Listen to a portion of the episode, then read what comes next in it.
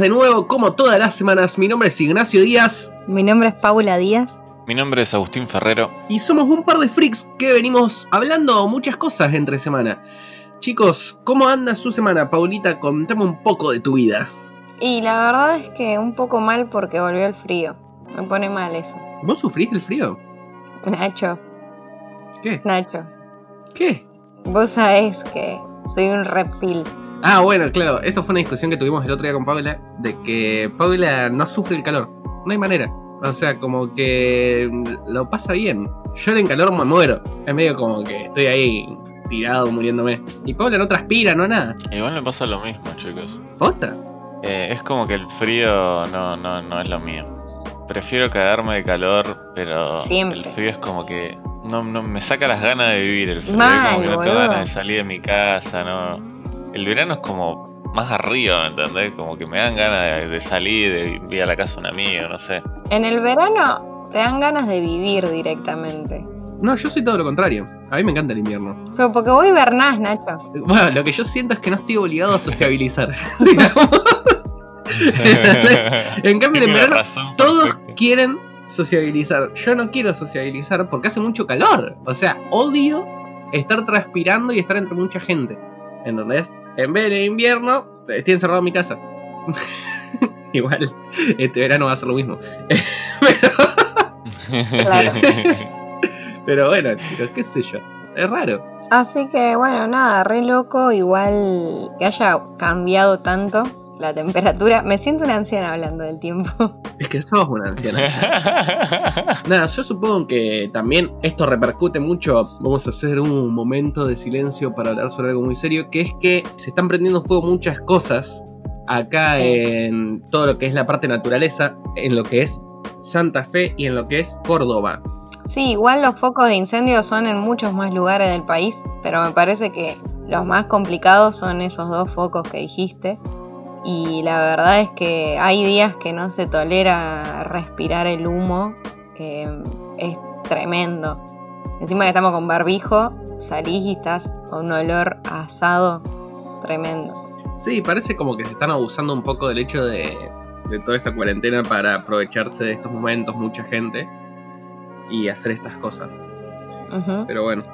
Por eso mandamos desde PDF nuestro apoyo a que se apruebe la ley de humedales, que hubo mucha gente marchando estas últimas semanas al respecto. Así que bueno, ojalá que haya un poco más de conciencia sobre eso.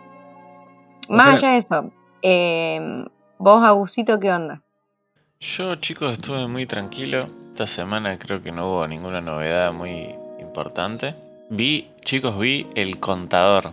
¿Y qué onda eso? ¿La vieron? El contador. Es una película muy vieja. De Ben Affleck. Sí, nada, me, me no sé, ¿viste?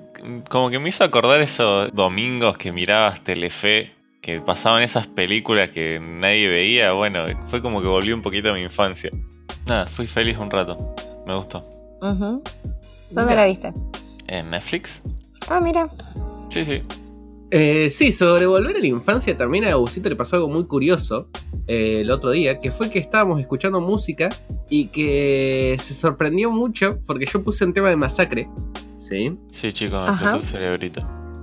Y no podemos, o sea, no, no puede ser, porque yo le dije, Masacre es una banda que nunca explotó completamente, le digo, pero tiene un tema que resonó muchísimas veces, que es la octava maravilla. Lo puse y Agustín es como que se regresó a los 2000, ¿entendés? o sea, regresó a estar sentado, ¿me entendés? Mirando MTV, ahí pasando temas de cosas. ¿Sabés cuál Match Music estaba mirando ahí?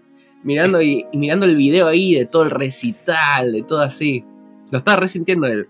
Es que realmente hacía por lo menos 10 años que no escuchaba esa canción. O sea, es como que te tiren un retrotrack ahí que te da justo en la adolescencia. Sí. Mal. De hecho, para mi cumpleaños, que fue en julio, Nacho eh, agarró y armó una lista de todos temas de mi adolescencia. Armó una lista de Spotify. Así Bien. que ahí estuvimos escuchando temas re viejos, qué sé yo, que, no- que hacía mil que no escuchábamos. Y sí, viste como que te.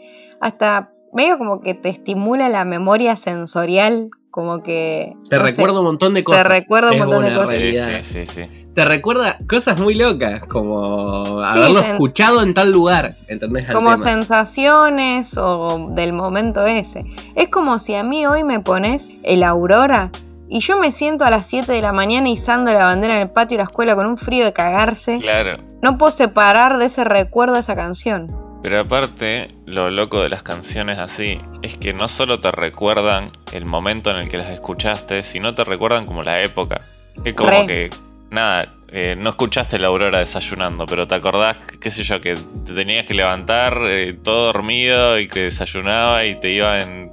¿Me entendés? Como que te recuerda toda esa situación. Es como que lo unís con, con un montón de cosas que no están directamente relacionadas con la canción. Sí. Igual, eh, para mí está muy bueno de vez en cuando volver a lo que era como tu banda favorita de la adolescencia. Sí, obvio, siempre. Eh, algo que, por ejemplo, yo veo que la mayoría de las personas tienen en común es que si eras un poco rebelde, tu banda favorita iba tirando al punk o a la onda esa.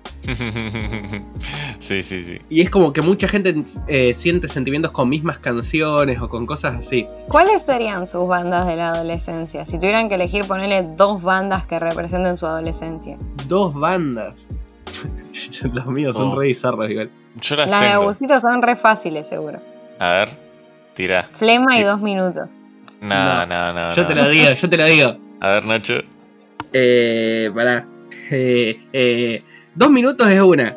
No, No, dos minutos no es una. no. Bulldog. Eh, yo creo que. Ah, Bulldog y Escorbuto. no, ¿En chicos, serio? igual son todas bandas que amo, pero no, no, no son mis, mis bandas de la adolescencia, no son.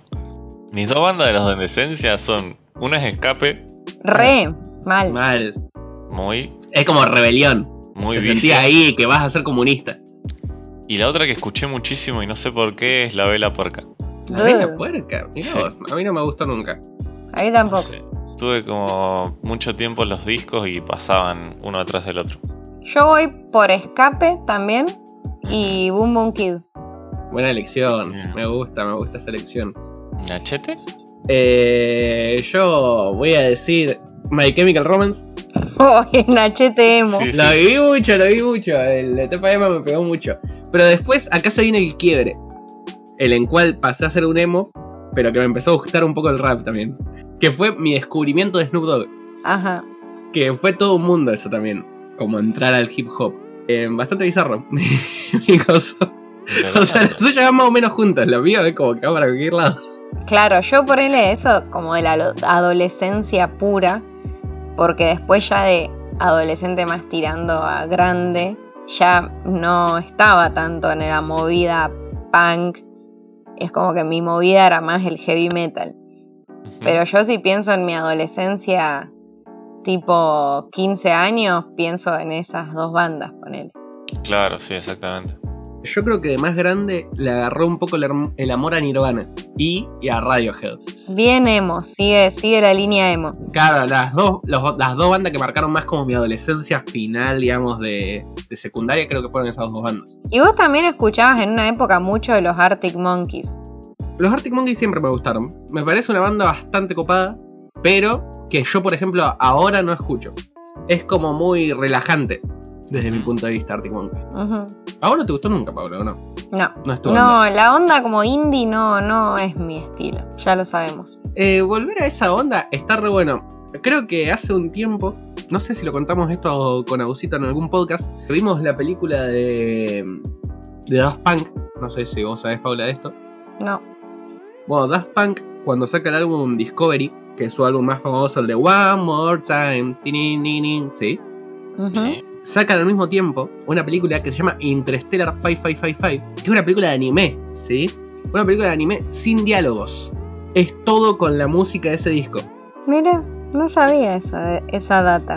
Chicos, si no la vieron a esa película, por favor, si les gusta la música, póngansela en el tele ahí, pongan el equipo de música y disfruten un rato porque es como un tema atrás de otro que te hacen mover la cabeza y encima la historia del- de la peli está muy buena. Así que recomendadísima, pónganse a mirarla. Aparte es re, no sé, 2000. pero mal. Sí, sí, sí, sí. O sea, se resiente mal la onda y aparte son temas muy icónicos que vos capaz que no sabés que son de Daft Punk. Si no sos fanático de Daft Punk, no tenés mucha idea que son de Daft Punk. Pero siempre conoces algún tema. Pero siempre algún tema de Daft Punk vas a conocer porque es una banda muy mítica. Sí. No hay un tema malo en la película encima. No, los temas la verdad es que Discovery es un albumazo de la puta madre. O sea, no hay chance, es muy bueno. Y la película la verdad es que se centra muy bien en, en meterte la imagen con la música. Entonces te hace flashear muchísimo. Che, y repitan el nombre de la peli, así queda. Es Interstellar 5555. Ok. Muy interesante propuesta porque sale como de, de lo común. Aparte, cuando las bandas se largan a hacer películas, es medio controversial lo que puede llegar a pasar porque obviamente todo el mundo quiere hacer, no sé, como un, el presente que marcó Pink Floyd. Pero han salido bastante mal después el resto de las bandas que quisieron hacer eso. Sí, yo creo que flashearon cosas raras. Como la película de Capanga. Recordemos el fallido Metallica cuando quisieron hacer su película y no la vio ni el loro. Metallica tiene una película. Sí, Nunca lo escuché en mi vida y eso. no es vieja. ¿Posta? True the Never se llama. Es de 2013, o sea, es bastante nueva. Y está en Amazon, al que le interese verla porque está muy al pedo y no tiene ganas de vivir, eh, pueden verla. Eh, la verdad es que no la vio ni el loro la película, la realidad. Y bueno, y hay un montón de casos así. Yo reivindico una película de banda argentina que es la película de Capanga. Ese es un No, peliculón. chicos, no hay por chance. favor. La película de Capanga es un peliculón. Por favor. Es la reina de las bizarreadas de bandas que hacen películas. eh, y bueno, muy buen producto argentino. Sí, o sea, ¿sabes qué yo creo que sale bien en esta película de, de Daft Punk? ¿Qué? Que es que no lo hace. O sea, no es que ellos eligieron a un director, ellos pusieron la plata, chau, ¿entendés? Sí. Sino que lo hace Toei Animation. Que acá voy a sacar como mi lado más otaku para explicar esto. Pero Toei es como que estuvo muy implicado en el anime de los 80, 60, 70, 90, ¿sí? Es más clasicón. Y por ejemplo son que crearon Magi- Mazinger Z, Gonai, eh, Dragon Ball, ¿me entendés? Saint Seiya. Claro, están en la movida de la animación. Es como una de las compañías más importantes. No tiene muchos animes, pero tiene animes muy característicos. Entonces, ¿qué pasa? Se ve que al chabón de Toei le gustaba Daft Punk o le gustó Discovery. Y Daft Punk dijo como, este es mi sueño, tener un anime. Dijeron los señores dúos franceses, ¿sí? Ujú. Y lo hicieron. o sea, punto. Tardaron dos años. El álbum salió en 2001 Sí. y la película salió en 2003. Ah, mira. No esperen calidad, eso es una realidad, porque no la van a encontrar en ningún lado con calidad más alta de 480. Sí. Mm, dolor de alma. Sí, sí, sí, es doloroso. Lo loco es que te hace acordar mucho, sí, a la, a la animación de la época. O sea, tiene como ese estilo medio senseiya, así. Sí, es- son los caballeros del zodiaco. Eh, los rostros, los cuerpos. Son Sí, los sí. caballeros del zodiaco mal. La onda es igual a los caballeros del zodiaco. La única diferencia es que están tocando un bajito y cantando. Mira. Bueno, vale la recomendación para, para ver algo diferente, ¿no? Sí, sí, yo creo que sí. O sea, la pones de fondo y flasheas cualquier cosa. Yo, creo que Yo lo único que quiero decir es que Nacho se encarga de, de mover todo este podcast. eh, por más que nos parezca que no es alguien importante en el podcast. Pero nadie le preguntó cómo está Nacho. Sí, nadie se acuerda de esas cosas, ¿viste, Paula? ¿Quieren saberlo o solo fue un refrán para saber que nadie me pregunta? claro. Queremos saberlo, pero en tres palabras y resumido, por favor. Claro, no como si fuéramos tus psicólogos. No es terapia esto, ¿sí? Ok, ok. Eh, relajado, dormir, eh, series. Muy bien. Esa es mi Pero tres, o sea, no era literal que eran tres palabras. Pero me dijeron tres palabras. Yo lo dije en tres palabras. Nada, bueno. eh, voy a contar mi semana más o menos rápido. Eh, estuve muy al pedo. Me remiré Parasite de Maxim. eh, un anime Oh, de 2016. ¿sí? excelente. Que para mucha gente es uno de los animes más importantes, digamos, de los últimos 10 años. Y que de paso tiene un manga muy viejo de los 80 que habla sobre mucho la, contam- la contaminación y esa onda. Muy llamativo, lo reví. La verdad es que eh, me había olvidado del vacío existencial que me había generado. Te hizo daño ese anime. ¿Me hizo daño? No, no me hizo daño, pero sí me hizo replantearme un montón de cosas sobre la naturaleza. Sí, Nacho es una persona Sí. que vive las cosas con mucha intensidad. Sí, es una realidad. Es como que yo lo vi también, pero no me afectó eh, por ese lado. La Sí, verdad. pero vos una piedra, bro. Puede ser, puede ser. Claro, o sea, Es una diferencia es- o sea, yo soy extremadamente sensible y vos una piedra. Sí, sí. No hay límite, no hay punto medio entre ustedes. Claro, no. Y después la única cosa mm, emocionante que hice fue que mm, después de años, de un año, quizás o dos, calibré mi bajo y volví a tocarlo. Bien. Bien. O sea que vas a hacer la intro de PDF en bajo. No, pero eh, quizás dentro de tres años sí. Chicos, yo lo intenté. O quizás no toque más el bajo Ese nuevo. toma su tiempo. Claro, Sí. es todo relajado. También hicimos algo interesante con Nacho que fue que miramos el séptimo capítulo de The Voice, Uh, que salió el viernes. Ujú. Perdón, Agusito. Sí, sí, ya está, ya no me afecta. Es como que la primera vez que te meten los cuernos te duele, la segunda como ya te lo esperaba. claro, era algo sabido. Bueno, eh, lo cual quiero hacer un comentario porque ahora cuando salga este podcast seguramente va a faltar uno o dos días para que salga el, último capítulo de la temporada. Y la verdad es que no sé qué puede llegar a pasar, eh, está bastante complicado todo, no veo cómo se pueda resolver todo en un capítulo, me viene gustando bastante la serie pero me dejó medio como knockout el último capítulo, no lo entendí muy bien a dónde apunta. ¿Vos lo viste, Agusito? Eh, no, chicos, yo estaba esperando a Nacho. Nada, mentira. Uh, No, no lo vi. sí, es fuerte. O sea, queda un capítulo. Queda uno la, solo. la serie, ¿saben cuánto duró? ¿Cuánto? Un mes y una semana. ¿Cómo media Locura. semana? Claro.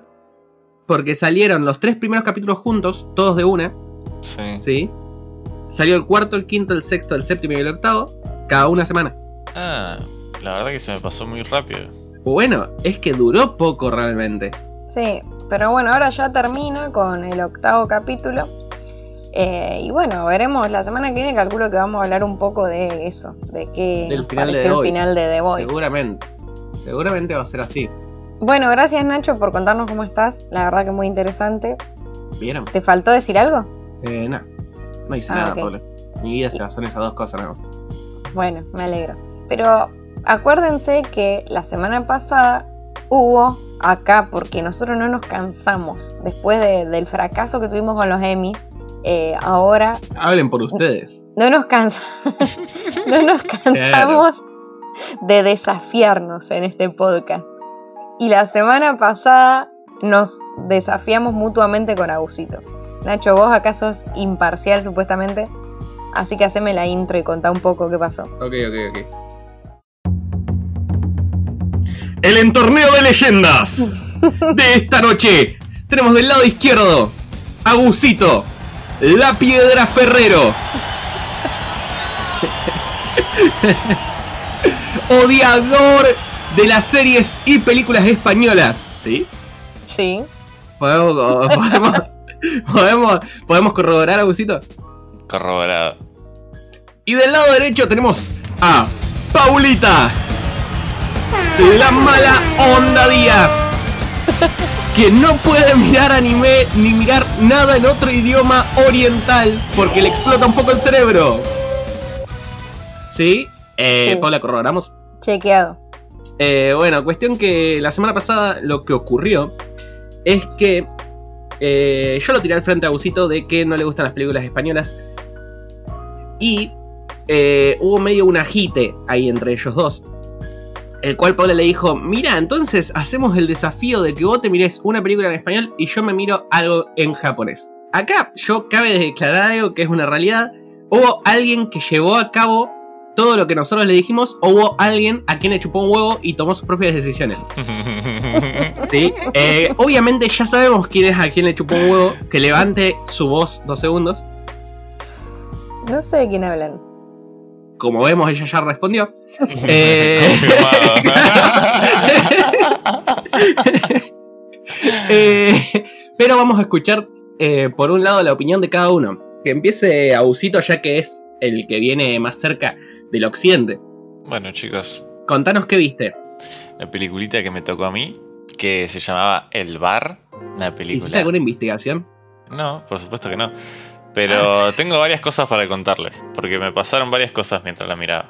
Oh, re- o sea, Sí. era re introspectiva Chicos, la yo- experiencia, boludo. Pasó de ser una piedra a ser un, eh, un jade, ¿me entendés? O sea, está re Sí. sentimental. Chicos, ustedes me dan una tarea y yo acá les traigo el informe, ¿me entienden? O sea, Bueno, tengo acá mi resumen. Bueno, primero que empezó muy mal. Ya cuando arrancó dije, esta película va a ser una cagada, ¿para qué me la hacen mirar puteándolos por adentro? Pero bueno, la dejé pasar porque era el- mi obligación. Apareció un flaco que ya conocía de una película española que también miré y que me gustó, que me recordé en, en ese momento. No sé si vieron Contratiempo. Mario Casas se llama el actor. Nada, la película esta Contratiempo me gustó bastante, entonces dije, bueno, apareció este tipo, puede ser que esta película también esté bastante bien. Le voy a dar una chance. Claro. Y después, chico, apareció Molero. ¿Lo conocen a ¿Qué? Molero? Díganme que sí. No. Molero, Sí, el investigador privado de los simuladores. Ah, Mm. porque es, es eh, una coproducción española-argentina. El bar. Bueno, y entonces ahí dije, bueno, le voy a tener que dar una oportunidad en serio porque si está Molero tiene que estar buena. Bueno, la idea básicamente de la película es que se junta mucha gente dentro de un bar porque circunstancias de la vida. Uno entra por buscar un cargador, el otro está comiendo dentro, hay un vagabundo que entra a pedir comida, qué sé yo. Y en un momento sale una persona del bar y le pegan un tiro y cae al piso. Y bueno, ahí empiezan todos a flashear, empiezan como a, ver qué carajo pasó y ahí transcurre todo el, el núcleo de la película. En un momento, esto me hizo acordar mucho al Eternauta. No sé si alguien lo leyó. No, sé que es algo importante, pero no lo, no lo leí. Bueno, El Eternauta es un cómic escrito en los 70 por Oestergel, un señor que lamentablemente fue desaparecido. Me revisé de chico con, con los cómics, me los leí casi todos. Y también trata, no tiene nada que ver en realidad, pero pasa esto que eh, una persona que está dentro de una casa sale y cae tendido al piso sin razón aparente. Y bueno, transcurre todo el cómic de lo que pasa en el mundo, que en realidad es una invasión eh, extraterrestre. Y entonces yo flashé por ese lado, dije, acá hay un extraterrestre, claro, algo pasó, que cayó algo del cielo, que se está muriendo la gente en el piso, que... ¿Me entendés? Yo flashé por ese Sí. lado. Eh, no, no pasó eso. Y bueno, empieza como una desconfianza dentro del bar de quién carajo fue, de qué pasó, de que había una espía, de que qué sé yo. Y ahí yo flashé, chicos, Among Us. Díganme Oh, que lo no. jugaron. Díganme que lo jugaron, por favor, es el juego del. Temática. Yo voy a hacer un comentario sobre eso. Yo a Agusito se lo recomendé antes de que sea tan popular. Y Agusito, ¿sabes lo que me dijo? Ese juego debe ser una vez. Nacho, decime cuántos, cuántos juegos te recomendé yo y a cuántos jugamos. A ninguno, porque nunca recomendás nada. Sí, te recomendé un montón. Te digo, Nacho, mirá, este juego está gratis, bajátelo y jugamos. Y Nacho, sí, sí, sí, sí, sí. Y me olvidé de Y bajarlo. nunca lo jugamos. Che, Nacho, Nacho le encanta eh, ser como pionero, porque él siempre dice que él me recomendó TikTok y yo le dije que era una mierda y después me lo terminé Y bajando. ahora mirate, es que es una realidad. Ahora dice que él te recomendó Among Us y vos le dijiste que era una mierda. O sea, él siempre es como el artista, ¿me entendés? Que la no, gente no es le eso, dice. no es Sí. eso, es que, digamos, yo voy, digo algo a cualquiera de ustedes dos, ¿sí? Sí. Y me lo critican asquerosamente sin verlo. Es que a todo eso no contamos todas las cosas que Nacho nos, nos recomienda y que son una cagada. O sea, él nada más. Obviamente, yo vengo, o sea, yo vengo cargado de cosas, o sea, yo traigo un baúl de cosas. ¿Entendés? Entre ellas muchas malas y algunas Entre ellas muchas que- malas y después cosas que pueden llegar a ser una joya. Claro. Bueno, ¿y qué pasó? Claro, entonces me hizo acordar a Among Us, que si alguien no conoce Hay el un juego. impostor, dijiste vos. Claro, básicamente es un jueguito donde hay un impostor que va matando a la gente y los otros tienen que ir haciendo tareitas. Bueno, entonces, claro, dije yo, acá hay un impostor y empecé, encima empezaron todos a, a acusarse, digamos, y me, me, hizo recordar, pero patente, a estar en Discord con los chicos jugando a la Among Us y que empiecen a bardear a cualquiera solamente porque, no sé, porque estaba parado, ¿entendés? Entonces te dicen, fue el asesino de tal porque estaba parado, no estaba haciendo nada. Yo decir, ¿tener una prueba? No, pero bueno, no estaba haciendo nada. O el rojo, fue el rojo. ¿Por qué el rojo? Porque, no sé, porque no le gusta el rojo. Claro, entonces como que todo el mundo en el bar empezó a tirar acusaciones sin ningún sentido ni ningún fundamento. Y nada, me hizo acordar mucho eso. Bueno, en conclusión, ¿tú, ¿cuántos agusitos de, de 10 agusitos? ¿Cuántos tiene la película? Creo que son unos 6. Y te voy a decir por qué. Ok.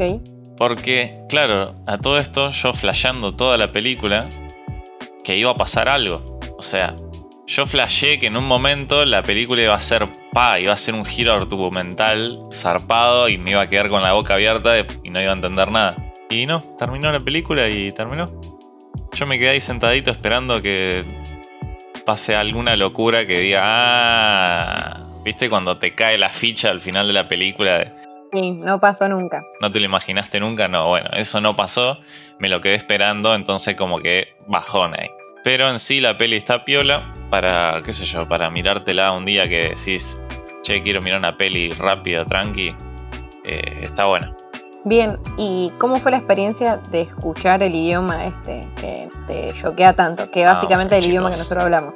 Eh, la tuve que poner con subtítulos porque encima que, eh, imagínense, son, no sé, ocho personas dentro de un bar y como que se complica un poco porque empiezan a hablar un poco juntos, un poco el acento, un poco que gritan, qué sé yo, y no, no, no, no, no, no lo soporté tanto a- al, al español, es como que se me complica, sí. Así que con subtítulos tranqui. Nacho, yo le estoy haciendo todas las preguntas que vos tenés que hacer, porque vos sos el juez. Y pero la pelea es entre ustedes, el debate es entre ustedes, se tienen que cagar puñete entre ustedes. Yo estoy esperando que vos le digas, eh, pero vos no te la bancás, loco, eh. Así, ¿me entendés? Eh, igualmente no me pasa solo con el español gallego o de Te pasa con todo tipo de español. Eh, con, no, con el argentino me pasa también. Las películas eh, argentinas es como que. Yo no sé si hubo una época en que estaba mal masterizado el audio o qué, pero recuerdo que las películas no se entendía. Realmente no se entendía. Es más, me acuerdo de tener que conectarlo al, al equipo de música y con el ecualizador estar tratando de acomodar para que se escuche bien porque no. No, no, no. no. Tengo como muy malas experiencias con el español y, y nada, mi amor al, al- al inglés y a los subtítulos. Bueno, mira vos. Puede ser algo personal, chicos. Sí, sí, lo es. Mm, conozco gente también que odia. Pero bueno. Hay mucha gente que odia. Sí, Bueno, entiendo. pero también va por algo de la mano, ¿sí? Que en todo lo que es. Voy a decir algo sobre el cine argentino que yo pienso. Eh, que es como. eh, hay pocas superproducciones, vamos a llamar. Entonces hay muchas producciones normales. De estas producciones normales pueden salir cosas muy buenas o pueden salir cosas muy malas. claro. Que normalmente el gran error que yo veo y que no me gusta, digamos, es que no lo siento natural. Mm, No sé si a ustedes les pasa eso. sí. Sí, pasa. Porque estamos hablando de que no sé cuántas películas saldrán en Argentina, pero mínima una o dos películas en la cartelera, vamos a llamarlo del cine, hay nuevas eh, argentinas. ¿Sí? Sí, puede ser que los diálogos no sean naturales. Yo lo que les recomiendo, que es por lo cual yo entré más en, digamos, consumir productos nacionales, es todo lo que sea más under, digamos. Producciones un poco más under son muchísimo más reales que cine que tratamos de, de exportar, ¿no? Mm, Sí, aparte de algo que yo siento que es una realidad, que es que muchos de los actores que son famosos de Argentina no son de tal calibre como los marcan. sí, chicos, por favor, dejen de Obvio. hacer películas con los mismos actores. Basta de Ricardo Darín, por favor, se los pido. Todas las basta películas. Todas las películas Sí, tienen actores mismo Ricardo. Darín, Leos Baraglia, o sea, siempre las mismas caras. Claro, siempre se repiten las mismas caras, no hay gente nueva. Y encima es como que si vas al cine un poco más under, te encontrás con gente que eh, está muy bien, digamos. Como para hacer el salto. Lo que pasa es que eh, Argentina se sigue consumiendo mucho por los ojos. Sí, es una realidad. Eh, no es vamos a ver esta película, ¿entendés? Es vamos No. a ver la nueva película. De. Claro. sí. eh, ¿Cómo se llama este chabón? Rubio, barbita. Ponle que tiene 50 años. De Argentina. No sé. Rubio de barbita. Sacó una película hace poco eh, en la cual tiene dos mujeres. Uy, dos no. Suar. Suar. No. Bueno, por ejemplo, eso. No, Tiene razón, tiene Suar. razón. Déjame joder. Eso, eso, ¿entendés? No ibas a ver, no me acuerdo ni cómo se llama la película, creo que se llama Un Gran Corazón. O Corazón Partido, algo así, no tengo ni idea. ¿Sí? Sí, Vas a ver la película de Suar, Sí. la nueva Claro. película de Suar, claro, sí, sí. ¿entiendes? Y Suar, para ser sinceros, no está tan bien como actor, ¿entendés? Discúlpame, no sé qué me pasó. Me, me- me dejé llevar, no sé. Te pido perdón. Sí, sí, es como que la Argentina en eso creo que es como orgullosa o algo así. O no sé, como que no es muy maduro el público argentino en, en No. términos de crítica y de gustos. No, eso ni en pedo. Obviamente que hay buenas producciones, como por Sí, ejemplo sí. lo fue El secreto de sus ojos, lo fue Claro. Relatos salvajes. Es, pero eso lo que pasa es que son las pocas superproducciones que hubo en Argentina. O sea, son Después, producciones las cuales pusieron mucha plata y les salió muy bien porque está armado muy bien el casting también. sí, después, ahora salió en una producción para Netflix, no sé si la vieron, que se llama Crímenes de Familia, con Cecilia Roth y Benjamín Amadeo, que digamos está bien, plantea una cuestión bastante como actual, pero bueno, es una producción para televisión, ¿no? Que claramente está buena la película, pero medio utópica la historia, pero está bien hecha. Y me parece que es como que se apunta también a hacer más producciones a plataformas de ese estilo. Por ejemplo, el otro día a mí me pasó que estuve viendo en Amazon la película Los que aman odian, que es una película de Franchella, Luisana Lopilato, toda Sí, esa gente. Elenco de siempre. Sí, una película dramática y la verdad es que miré media hora y la tuvimos que sacar porque era las actuaciones, no sé, es como que no se sostenían con los diálogos y después lo que era estéticamente y musicalmente la película estaba buena, pero no, no se podía sostener, digamos, el tema de los diálogos, así que no la terminé de ver. Claro. Pero sí, a pasa eso. a los Pilato dejarlos en casados con hijos que les salió perfecto. Y repe- Eh, quieren repetir esa fórmula. Claro. Yo opino que, por ejemplo, a Franchella le queda bien en los papeles serios, ¿entendés? Pero es como que también le quedó remarcado por el público que Franchella es Franchella el de casado con hijo, ¿entendés? Es Pepe Claro. Argento. Claro, es Pepe Argento. Voy a decir unas cosas, ¿sí? Sí. Antes de empezar con Paula, ¿sí? Que es que escuchen estos. Corazón loco, el fútbol o yo, me casé con un boludo, igualita a mí, una novia para mi, una novia para mi mujer, ¿sí? El hijo de la novia. El día que me amen. ¿Sí? Eh, todas estas son películas de Suar. Sí. ¿Podemos cortar un poco con esa onda de películas argentinas, las cuales yo siento que se repiten mucho? ¿No les sí, como que la creatividad no es uno de los. Utilizan una fórmula que funcionó y listo. Las que destacaron en Argentina son películas que no van por la misma onda de las películas argentinas. Igualmente yo de esa lista que vos nombras. Bueno, Un novio una- para mi mujer es muy buena. No, no, hay una película que voy a destacar que no actúa Suar, Ujú. que es El hijo de la novia. El hijo de la novia a mí me parece un peliculón. Sí. Eh, actúa Norma Leandro y bueno, Darín, obviously. Que Darín ya venía de hacer, eh, bueno, Nueve Reinas, que Nueva son clásicas. Reina es un Luna de Avellaneda. Bueno, la cosa es que a mí me parece el hijo de la novia no entraría en esa lista de clichés. Pero bueno, la cuestión acá es que Suar encontró un nicho y no para de explotarlo porque sabe que vende. Sí, sí, sí, sí. La verdad es que no, no sé, no está bueno, qué sé yo. Hay que consumir otro tipo de, de directores.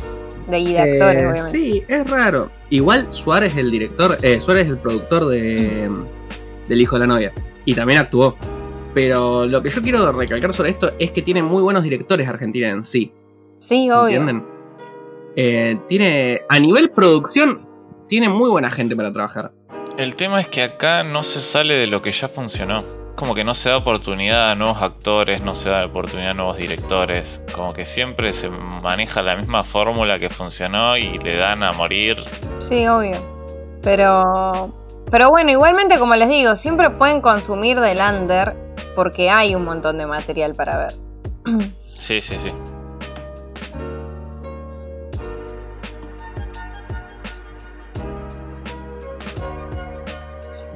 Ah, sí, obvio. Y sí. ¿Por qué, digamos, un montón de directores jóvenes se tienen que mantener en el under si Sí. realmente son buenos directores? Pero como son jóvenes, eh, no tienen cancha, ¿entendés? Claro. Entonces no los dejan meterse en nada. O los nombres ya de por sí no son conocidos, ¿entendés? Sí. Mientras que muchos otros nombres son muy conocidos.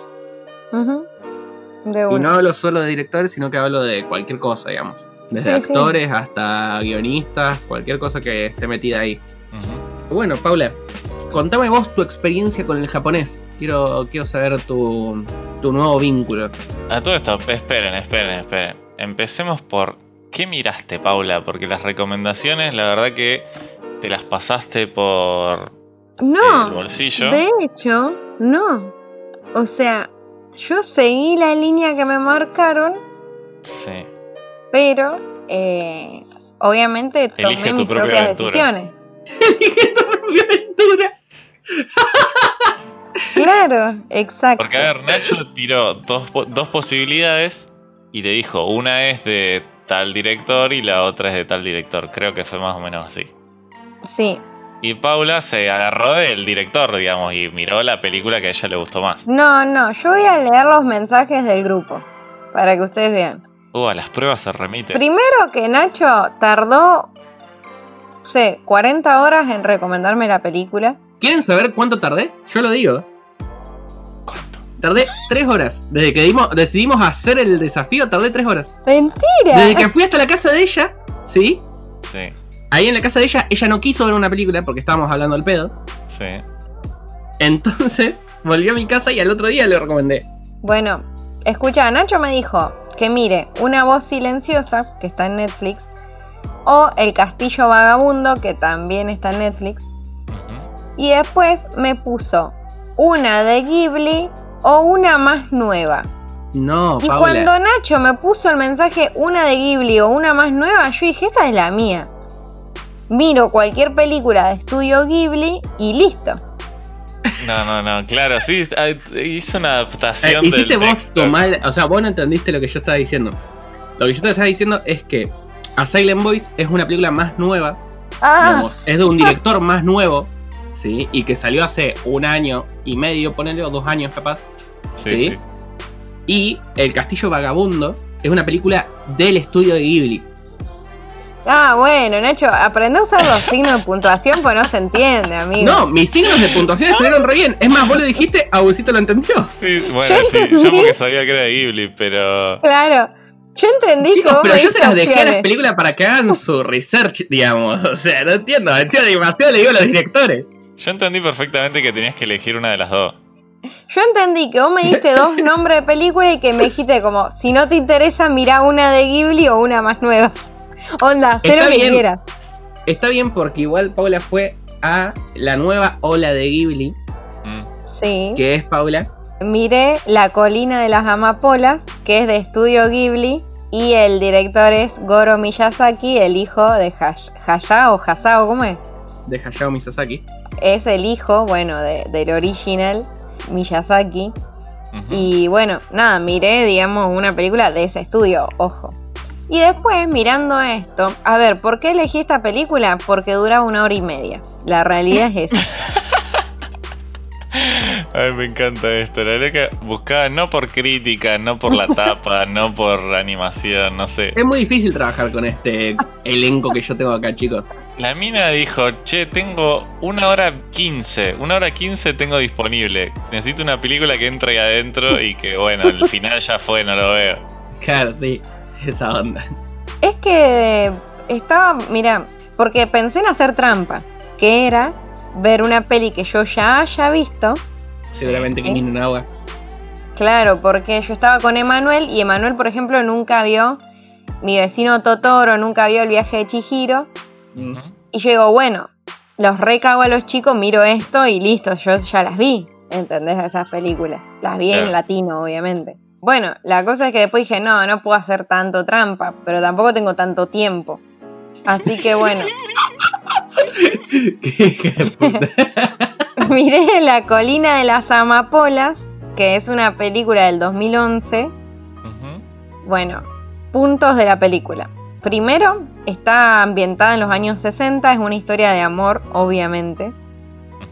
La música me encantó de la película. La animación es típica de Estudio Ghibli, nada extraño.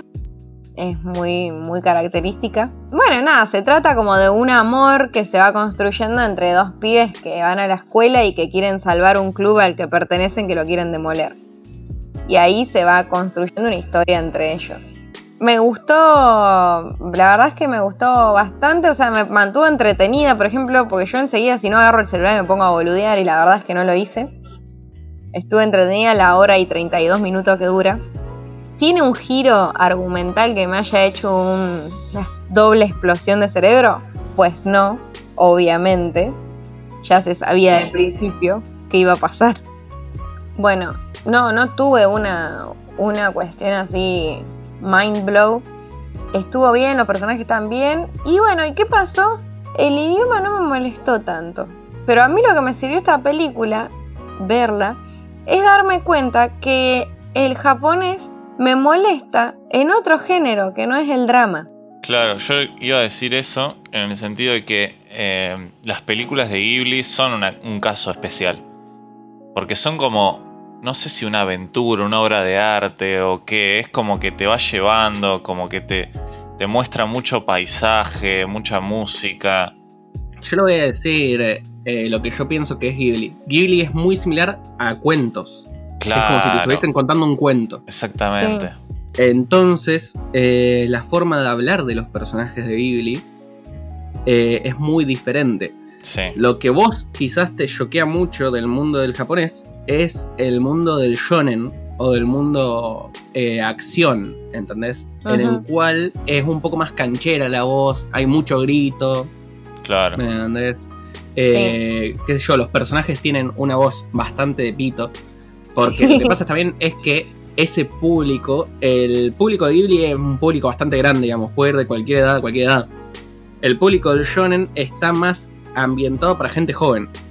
Claro. ¿entendés? A mí me Y algo que es típico es que, por ejemplo, los educadores de japonés, las personas que te enseñan a hablar en japonés, te explican que no tenés que seguir el shonen, ¿sí? Como forma de hablar, porque no se habla así. Claro. O sea, es solo una forma de hablar que se usa en ese tipo de anime. Claro.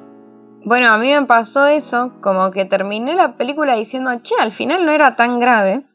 Y después me di cuenta que en verdad no es claramente el idioma mi problema, sino que, por ejemplo, no sé, Nacho en una época me hacía ver Fairy Tail. Y pero porque yo estaba mirándolo y pues estaba ahí. Bueno, primero que es larguísimo y nunca me avisó él Realidades. que tenía tantos capítulos. En realidad es- Detalle. Bueno, él me hacía ver Fairy Tail y, y si bien las animaciones me encantaban, no, chicos, yo no puedo tolerar ese nivel de grito. O sea, un griterío eso. Sí, sí, sí, es real. Claro, es lo que Y, yo y te digo. encima, los personajes femeninos gritan Sí. muy agudo y los personajes masculinos tienen una voz re gruesa y hablan como todo como... ¿Entendés? O sea, Sí, es todo como muy es como todo re exagerado y eso me sacaba. Es que es lo que yo te digo, está apuntado a un público más eh, joven, digamos. O sea, me estás diciendo vieja. No, pero es más adolescente. O sea, me estás diciendo que no soy adolescente. ¿Querés que te diga qué significa shonen? ¿Qué? Significa joven hombre. Punto. O sea, me estás diciendo que no soy hombre. Sí, no sos hombre. o sea, a cualquier persona le puede gustar. Es una realidad, sí. Sí, pero está apuntado a eso. Los personajes que más trascienden son normalmente hombres, edad 14, 15 años, los cuales van a una aventura y se encuentran con personas que arman su grupo. ¿Entendés? El claro ejemplo es que los personajes principales son de las comunes.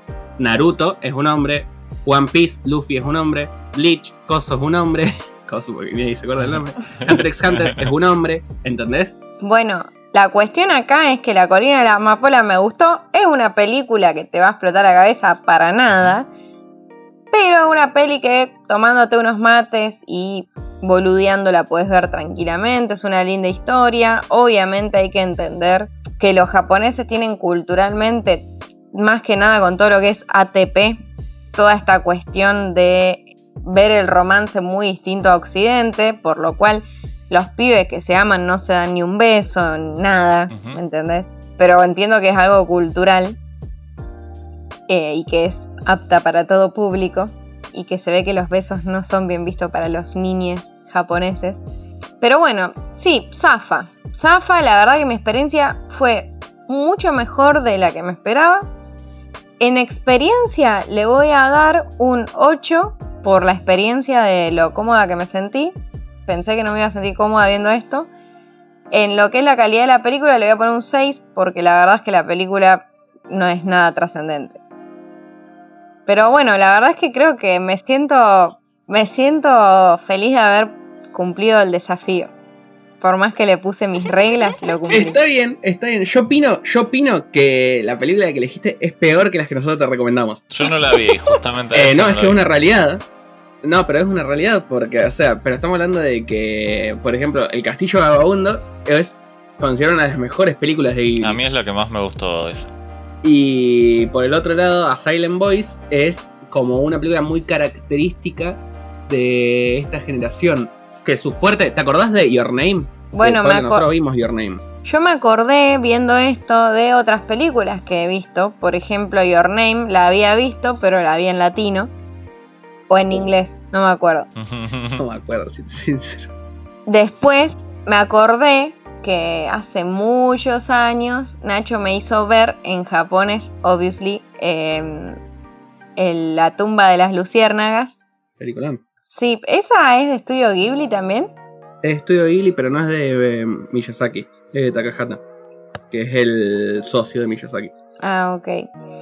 Bueno, como que me fui acordando de cosas que he visto de, de ese estilo. Pero bueno, la verdad es que ya está, cumplí el desafío. Siento que me fue bastante bien. Bien, bien. ¿Qué opinas, Nacho, vos que sos el juez? Yo opino que le fue bien a los dos. Yo voy a decir algo que es una realidad, que es algo que pienso. Las recomendaciones que se llevaron cada una no me parece que sean tan buenas. Y Sí. sí, puede ser. Porque a primera, una de las que había sonado para el español era Dolor y Gloria, Sí.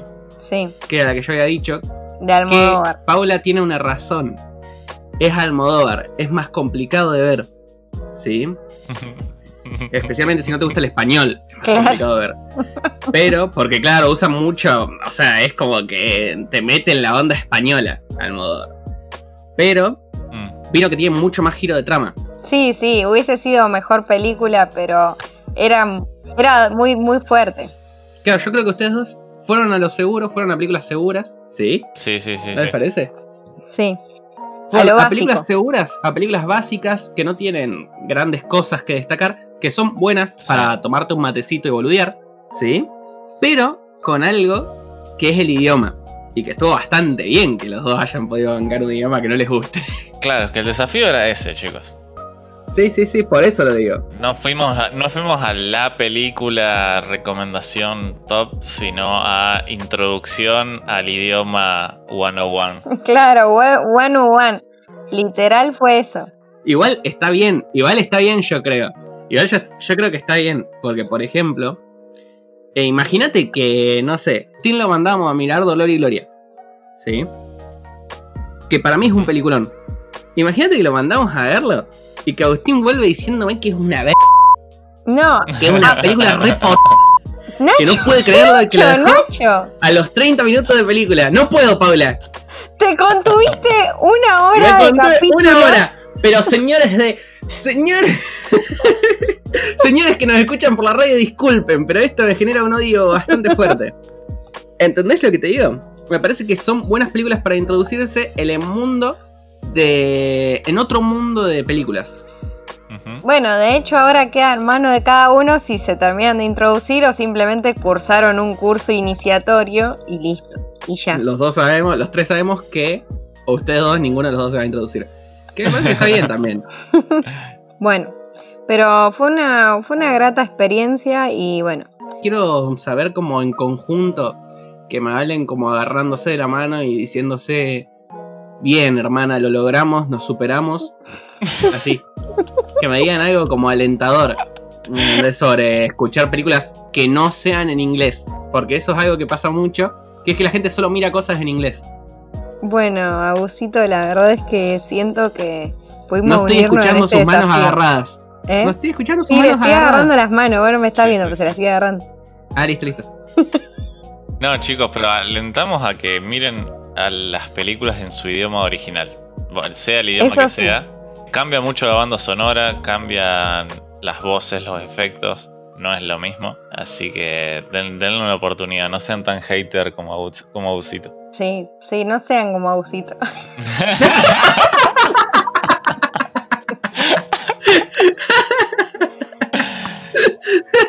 Así que bueno, eh, de hecho, eh, hablando sobre eso y, y antes de irnos, les digo que a mí me pasaba, no sé si a ustedes les pasaba, que en YouTube le está, tiran- está tirando mucho, mucha publicidad a YouTube a todo esto. Algo para Oh, que está hablemos re próximo. denso. Ya está. Yo ya Te estoy tira de a, dos, de a dos publicidades a la vez, están locos. Tengo Adblock hace como un año. No sé lo que es una publicidad en YouTube.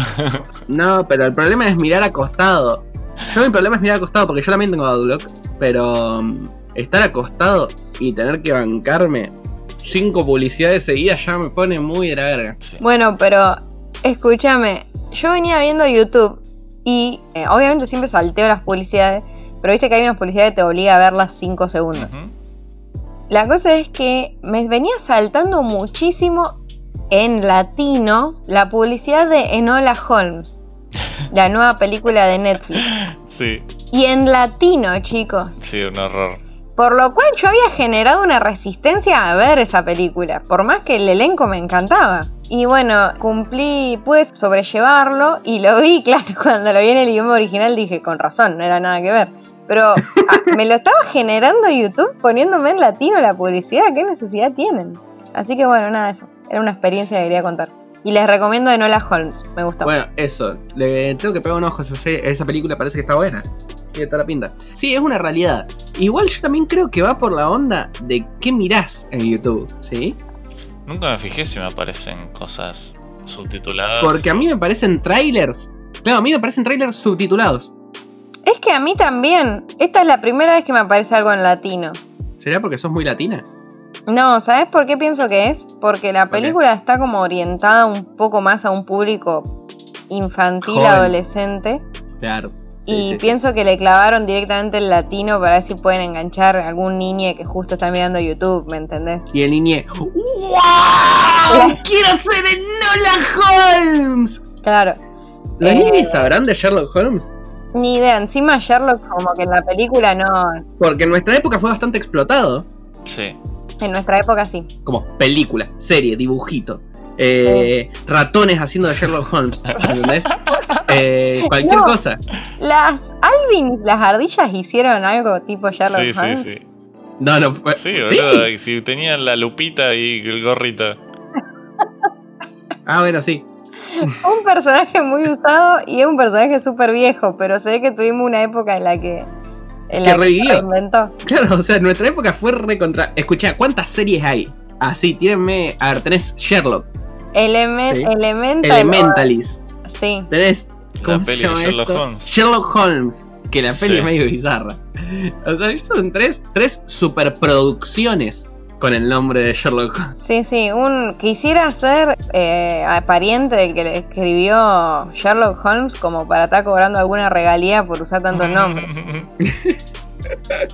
Pero bueno, chicos, ¿alguien quiere decir algo más o callamos ahora y, y será hasta la próxima? Ah, Yo creí que era hasta siempre. Yo creo que nos vamos contentos, digamos, cada uno. Yo riéndome de ustedes mientras que ustedes dos usan nuevos idiomas y ustedes aprendiendo cosas de nuevos idiomas. ¿Qué les A parece? mí me parece que Nacho no tuvo ninguna prenda. Yo no tuve ningún desafío. digamos. Vamos a darle un desafío. ¿Cómo se para nota, cómo se nota que yo estoy fuera del podcast? ¿Entendés? Yo soy una entidad como Dios. ¿Entendés? Yo estoy al nivel Dios en este podcast. Che, vamos a darle un desafío para la semana que viene, Abusito. Uy, pero desafío a Nacho es complicado porque Nacho es una persona que no tiene. No tiene odio, ¿entendés? No conozco nada de que Na- Nacho odie. Hay cosas que odio, pero soy un tipo muy inteligente que no lo digo. Yo sí conozco algo que Nacho odia. Uy, Yo uy, quiero odio. desafiar, poneme música de desafío.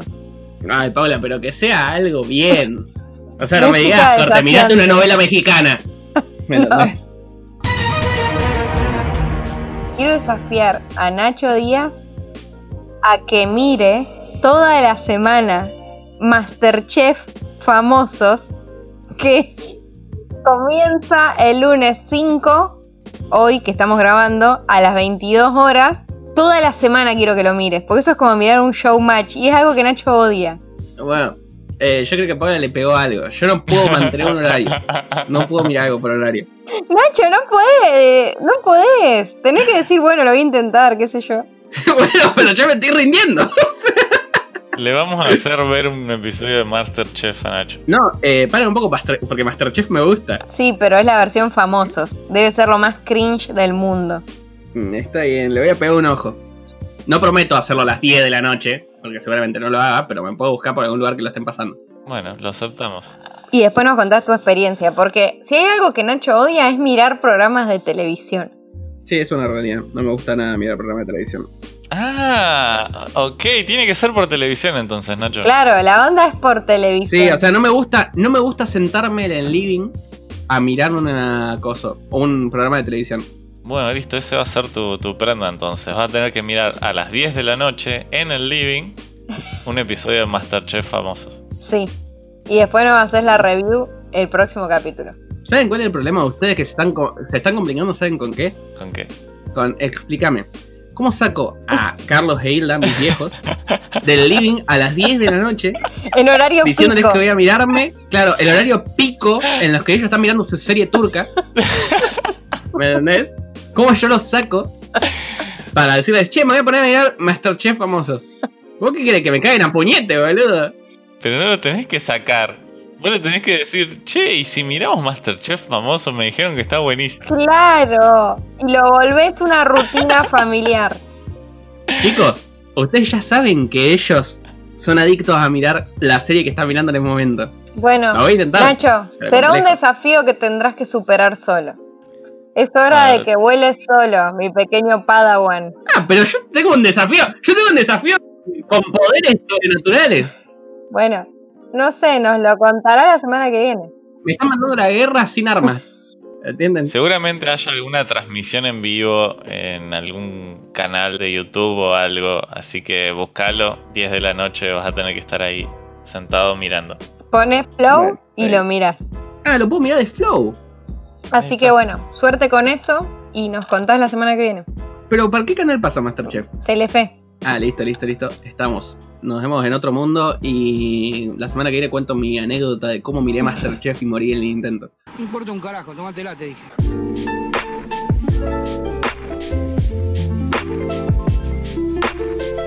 Podés seguirnos en Instagram como arroba pdefrix y también nos podés encontrar en Spotify como par de freaks.